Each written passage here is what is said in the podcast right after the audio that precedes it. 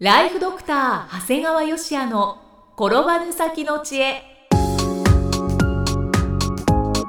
ビジネス勉強マネープラン。介護ライフワークバランス。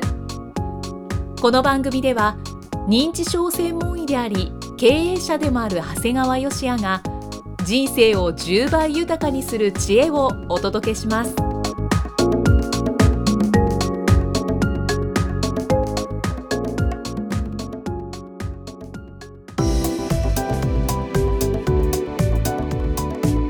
こんにちは、生きみえです。ライフドクター長谷川芳也の転ばぬ先の知恵今回は第133回目です。長谷川先生今回もよろしくお願いします。お願いします、えー今回はどのようなお話でしょうか？まあ、今回はね、まあ、み皆さんきっと聞いてる方僕が今49歳なんですがあのそれより若い方だとあまり意識されてるとは思えないんだけど、まあ、世の中いろいろなものが民営化されて今に至ってるんだよということをお話ししたいなと思うんですね。民営化のお話。そうですね。はい。あの私はね毎日トレッドミルで30分ウォーキングしながら日経新聞を読むっていうのが日課なんですよね。存じ上げております。まあ、さらに音楽を聴きながらっていうのもあするんですごいですね。はい。はい。まあ、あの特に日経新聞の中でもこう私の履歴書っていうねあの、まあまあ、有名な人たちのが1ヶ月間こうエッセイみたいなのをずっと書くのがあるんですがはい。もう平成27年10月に担当された、えー JR 東海名誉会長の笠井義行さんの話はもう抜群に興味深かったですね。まあ、イキさんの世代だとこう国鉄職員ってきっと知らないと思うんだけど。知らないんですよね残念ながら。本当に不愛想でね。あそうなんですね。態度が悪くてね。はい。だからもう本当に僕が幼い頃に家族旅行に出かけててもこの不愛想でなんと心ない態度でっていうので本当気分が台無しにされたってことが何度かあったんだよね。嫌ですね。いや本当にもううちの親なんて絶対お前将来国鉄職員だけにはなるなっていうぐらいひどかったですね。そんなにですか。それが1987年4月1日に、まあ、中曽根内閣が実施した政治改革で国鉄を JR として6つの地域別の会社および1つの貨物鉄道会社に分割し民営化されたんですね。でまあ、それ以降 JR のサービスが良くなったなっていうふうに、まあ、自分は思ってたんだけど、まあ、そうこ陰にこんな苦労があったんだっていうことに驚き感銘したのが今回の、えー私の履歴書だったんですよね。じゃあ当時の裏話がいろいろ掲載されていたんですね。すごい。当時の国鉄っていうのはもうとにかく組合や現場のモラルが低下して巨額な赤字だったんですよね。あ改革前の国鉄は昭和60年度の年間売上が3兆3000億円に対して赤字が2兆6000億円。およびほとんどだから売上と同じに近いぐらいの赤字があったってことなんだよね、はいはい。もうだから政府がですね助成金をつぎ込んでもつぎ込んでも焼け石に水。その上改革案も問題の先送り。でもそのような中でも国鉄の中ではまあ黙ってじっとしてれば出世できるから黙っとれって言われてたそうですだから組織っていうのはねとことん腐るんだね。怖いものですね。でその中でこの瀕死の国鉄を作ったのが今回の笠井義行さんだったり、はい。まあその他に JR の西日本の会長になられた井出さんだったり JR 東日本の会長になられた松田さんっていういわゆる3人組の方が中心となってやっぱりどんな腐った組織の中でも志ある人たちが何人か見えてたみたいですね。でね国鉄の場合はねやっぱりどれだけ現場が頑張ってもやっぱり政治的なものがあるからその政治的にも、えー三塚博さんだとか瀬島隆三さんだとか中曽根総理たちのバックアップがあったっていうこともねなんかね単なる国鉄の話っていうよりもえ政治もこんなに絡んで、まあ、当たり前なんだけど絡んでたんだっていうのが、あ今だからこんな言えるよなみたいな形いでや。本当ですよねうんなんか面白かったですね、でもその中でね、この葛西さんの言葉がね、国鉄の掟もあるでしょう、しかし日本国家というものもあります。組織人であるという意味で言うと、最も基本的な組織というのは国家です。国家国民が正しいと思っていることと国鉄の中における意見が違っている場合一体どちらに従うかといえば、えー国家国民としての立場を貫くのが組織人の原点であって泥棒の集団にいるから泥棒の掟に従うのが組織人であるということにはならないと思います、まあ、ある意味当たり前と言われるんだけどしかし国鉄が泥棒の集団にっていうぐらい広がったということなんだよね。はいはい。いやだから感動しましたね。うん。だからこんなことがあって今の JR があるんだなと思ってえー、一時前ね僕このポッドキャストで文句言いましたよね。あの せっかくグリーン車に乗って散々検察もしているのに途中で人がうとうとする頃にあのチケットを確認に来る、はい、本当にと思ったんだけど、まあ、あの程度のこと許さないといけないのかなと思ったりもしたんだけど、まあ、僕のこのね、はい、えー、ポッドキャストのもう多少力になったのかわからないんですが、はい、平成28年の8月であの検察がなくなると。ね、だってあれすごいよ僕この間あの山口から乗った時でも山口から新大阪までは検察ないんだよ、ないのにそれが JR 東海になった途端検察するんだもんね、ねそんな馬鹿げたことまあでも本当にこの葛西義行さんのスケールに来るとちっちゃいよね僕ちっちゃいんだけどでもそれがなくなるって聞いただけで嬉しいなと思ってね。いや嬉しがってる人多いでしょうね。ね。でこのポッドキャストまあ多少影響があるんじゃないでしょうか。うんそうかもしれないね、うん、よかったこれで言っておいてということですね。でところでねまあこの NTT っていうのがやはりあの国鉄と同じようにあったんだよね、これも知らないでしょ？NTT の前身があったなんていうのは。前身があったぐらいしか知らないですね。日本電信電話公社と言われました。はい。で先ほどの日本国有鉄道いわゆる国鉄とあとタバコの日本専売公社と合わせて3公社って言われてたんだよね、で結局この3公社を中曽根内閣が民営化されたんですね、はい、だから当時はもう学生でしたから、まあ、3公社民営化という言葉を知ってたんですが、まあ、実際ねどんな影響を及ぼすかっていうのは本当に全然わからなかったんですが、ただねこの3公社っていうのは実はすごくいわゆる戦後の地域の雇用の受け皿としてはすごい機能を果たしてたみたいですね、うん。はい、だから本当にピークには国鉄が50万人電電公社が33万人という規模でこう人を雇用していたわけですから。だから戦後さらに高度経済成長期にはこの3公社が、まあ、すごく、えー、日本経済の発展に大きな役割を果たしてたっていうのはもうそれは間違いないことみたいで、ね、ただそれがやっぱり高度経済成長が終焉したとともにやっぱりいろいろ世の中が変わっていかないといけなくなった時にやっぱりこう参考者では対応できないことがあの明らかになってきたんだよね。はい、まあ、やっぱりどれだけこのまあ、戦後の役割を評価したとしてもねやっぱり人間ってねやっぱり資本主義と社会主義があるようになんか国が何とかしてくれるなと思うとなんか幹部や労働者国民みんな無責任になっちゃうんだよね。で結果的には破産状態になってしまって、まあ、国鉄は赤字ばっかりになるし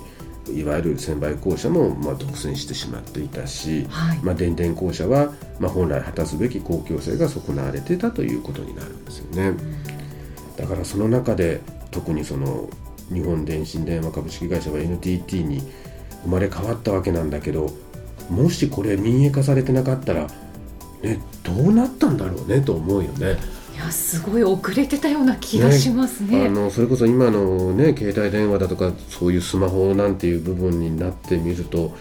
これ民営化してなかったらどうなってたんだろうと思うと、うん、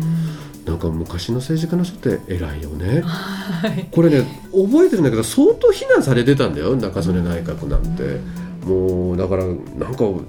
子供心に中曽根さんが正しいことやってるのか正しいことやってないのかなんて全然分からなかったんだけど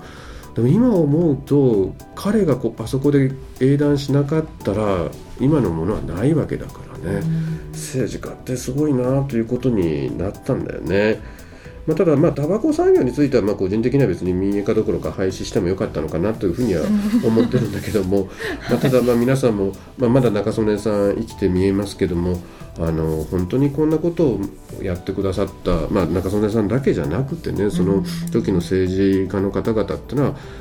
あのすごい我々に恩恵を被らせてくれてるんだなというふうに思うんですね。もともとその大きい3つの会社というか、うんうんあの参考者が、うんうん、まあ、今は営利企業になっていますので、まあ、それだけでももうすごい大きい組織ばかりじゃないですか。ちゃんと利益を出してね。ね、うん。大改革したっていうのはすごいことですよね。でまあそれに準ずる形でいわゆるまあ今度は小泉さんがね、今度郵政省をいわゆるこう民営化させたわけなんですけども、はい。今回ね平成27年の年末に郵政グループが新規上場しましたねしました。ただね僕らはねこれ実は NTT 株を思い出してしまうわけですよはい。知らんわな NTT 株のな時はなんですか？なんですか？もうバブル真っ只中の中に NTT 株が上場したんですよいわゆる民営化したってことで,、うんはい。でこれはね相当強烈なインパクトでもうとにかく民営化企業の初上場ということもあってもうとにかく1986年11月17日から26日の間の約10日間の間の申し込み期間中に165万株の売り出しに対してはい。1058万件の申し込みがあったそうです。すごいですねう。ん、でもさそれイキさんだとこれ聞いてるだけでしょ？はい。うちリアルやったもんえ、じゃあ申し込まれたんもうですか？当然もう長谷川家も、えーその一人で申し込んだって当たるわけがないわけだから、はいもうみんなもういろんな人の名前使って本当冗談じゃなくて当時はそんなにあの名義とかあれだったからもう,、はい。もう犬の名前使って申し込んだ人もいたっていうぐらい もうとにかく数だけやったんですすごいですね。もう本当にみんなが家族中の名前を使って申し込んだと。は我が家も2株ほど購入できたわけだあ、ね。ああ、そうなんです。で実際1987年2月9日に上場すると買い注文が殺到し初日はもう値がつかなかった。へえ。で翌日終了間際についた最初の値が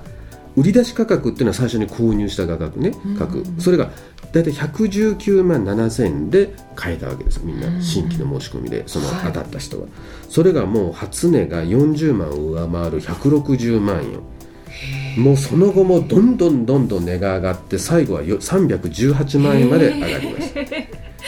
だから単に申し込み抽選で当たった投資家はわずか2ヶ月余りで2.5倍になったんですなんていうことですか。でその申し込んで買えた株をいつ売ったかでどんな車になったかになるんですうんうんうんうん。で私のまず知り合いははい。180万ぐらいで売ったんよねうんでトヨタのコロナを買われましたはい。我が家はですねもうちょっと頑張ったんですねはい。250万ぐらいで売ったんです。へえ。2株ありましたから、まあ、だから実際それなりに儲かってその金で当時はねあのワーゲンのサンタナって車を日産が売ってたんだけどそのサンタナワーゲンサンタナを我が家は買ったんです。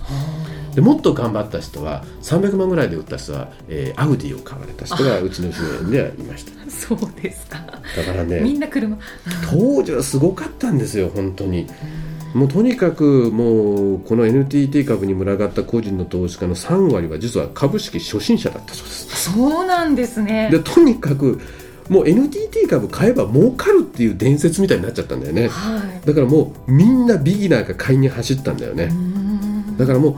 上がってっても上がってってもまだ買いたいまだ買いたいになって最後どうなったかっていうとそんな祭りがいつまでも続くわけはありません。はい。えー1987年10月に、えーブラックマンデーによってせ世界同時暴落に見舞われ NTT 株も急落、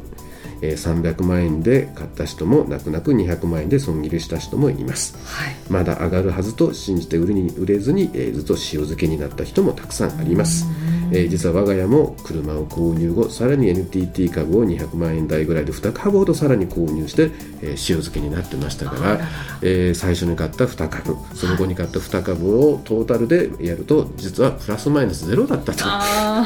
まあでもまだプラスマイナスゼロだったからよかったかもあ。しれないんだ。けどねマイナスじゃなくてよかったですね。っていうことが実はあったんですよっていう、まあ、あのある程度の年代の方はあああったあったと思うかもしれないし、えー初めて聞いた方は、えーそんなことがあったのと思うかもしれませんが、えーそんな経験があるものから、えー今回の2015年10月の日本郵政グループ3社の、えー新規上場を見てしまうとですね、うん、大丈夫かなという気をしてして見ちゃうわけですねうん。そうなりますねだ。からまあこんなん買うなら NTT 株の教訓を学んでから、えー参加されることを、えーお勧めしたいなと思うんですけども、はいえー我が家のうちの父親はですねもう80歳超えたのにまた買ってました。この人大丈夫かなとか思ったんだけどちより80歳超えてまだ買って儲けようというその姿勢は僕はもうこれは大事なことかなと思っても黙って見てました。そうですね、うん、意欲があるということですね。あなた NTT 株の時覚えてないのと思ったんだけど でもちゃんと買ったんだよ。ちゃんと買えたの。これだって郵政株もこれちゃんとあの抽選みたいな感じですからちゃんと買いましたそっかそっかまあ僕はまああくまで10年に一度の大暴落をゆったりと待ちたいなと思います。そうですよね。先生はこう俯瞰して見ていらっしゃるんですよね。はい。ですから今はまあ何も動かれていない。そうです。この程度のことでは動きません。はい。何やら、えっと、今回もその個人投資家があのすごく誕生すると言われてるんです、ね、そうですね。もう本当に、えー、65万人誕生するということになりますね。まあでもね、はい、それに比べて NTT の時は本当大きかったんだなと思いますね。なんか興奮しながら聞かせていただきましたけど、はい、まあ、でも今回は皆さんあの先生の動きを参考にされた方がい。いかもしれません。はいえー、興味深い当時の、えー、参考者民営化のお話も聞かせていただきました。ありがとうございました。では最後に長谷川先生のもう一つの番組をご紹介いたしますタイトルは診療より簡単ドクターによるドクターのための正しい医療経営の勧めです。医療方針ブレイングループが実践し構築した医療経営の方法を余すことなくお伝えしている番組です。えー、この番組へのご質問というのがどんどん増えているんですよね。そうですね。あの、まあ、やはりこの今のこのポッドキャストに比べて有料ポッドキャストはすごく、まあ、コミュニティとしてはちっちゃいもんですから、まあ、質問なんかをいただいてもですねえー、それなりにちゃんと答えられる範囲で答えるという形にしてますので、まあ、とてもそれがえー、そういうやり取りがすごく増えてきたもんですから、うん、番組を聞いて疑問が出てでそれに対してまた個人的にお答えできることは答えるという形ができてますので、まあ、それも実はあの番組内容だけじゃなくてですねあの実際本当に具体的なえそれこそ保険の話であれば、え自分の保険を見てほしいっていうようなことに対しても対応してますので、まあ、そういったのもこの有料ポッドキャストのもう一つの売りだとご理解いただけると助かります。はいちょっとしたこうコンサルにもなるかと思います、えー、ただいま定期購読受付中です。ご入会された方に毎月20日にダウンロード形式の音声ファイルと配信内容をまとめたテキストをお届けしております。そして CD と冊子にして郵送でもお届けいたします。今なら最初の2ヶ月間は無料でご利用いただけます。無料お試し版の音声ファイルテキストもございますのでぜひご利用ください。詳しくは医師・歯科医師向け経営プロデュースのホームページまたは iTunes ストアでも PDF で番組内容をご紹介していますのでご確認ください。長谷川先生今回もありがとうございました。ありがとうございました。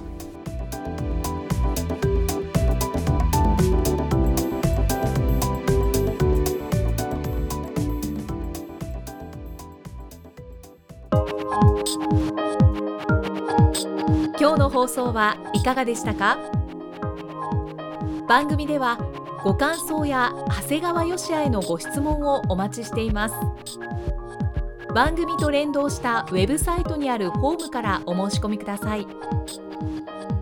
URL は http コロンスラッシュスラッシュ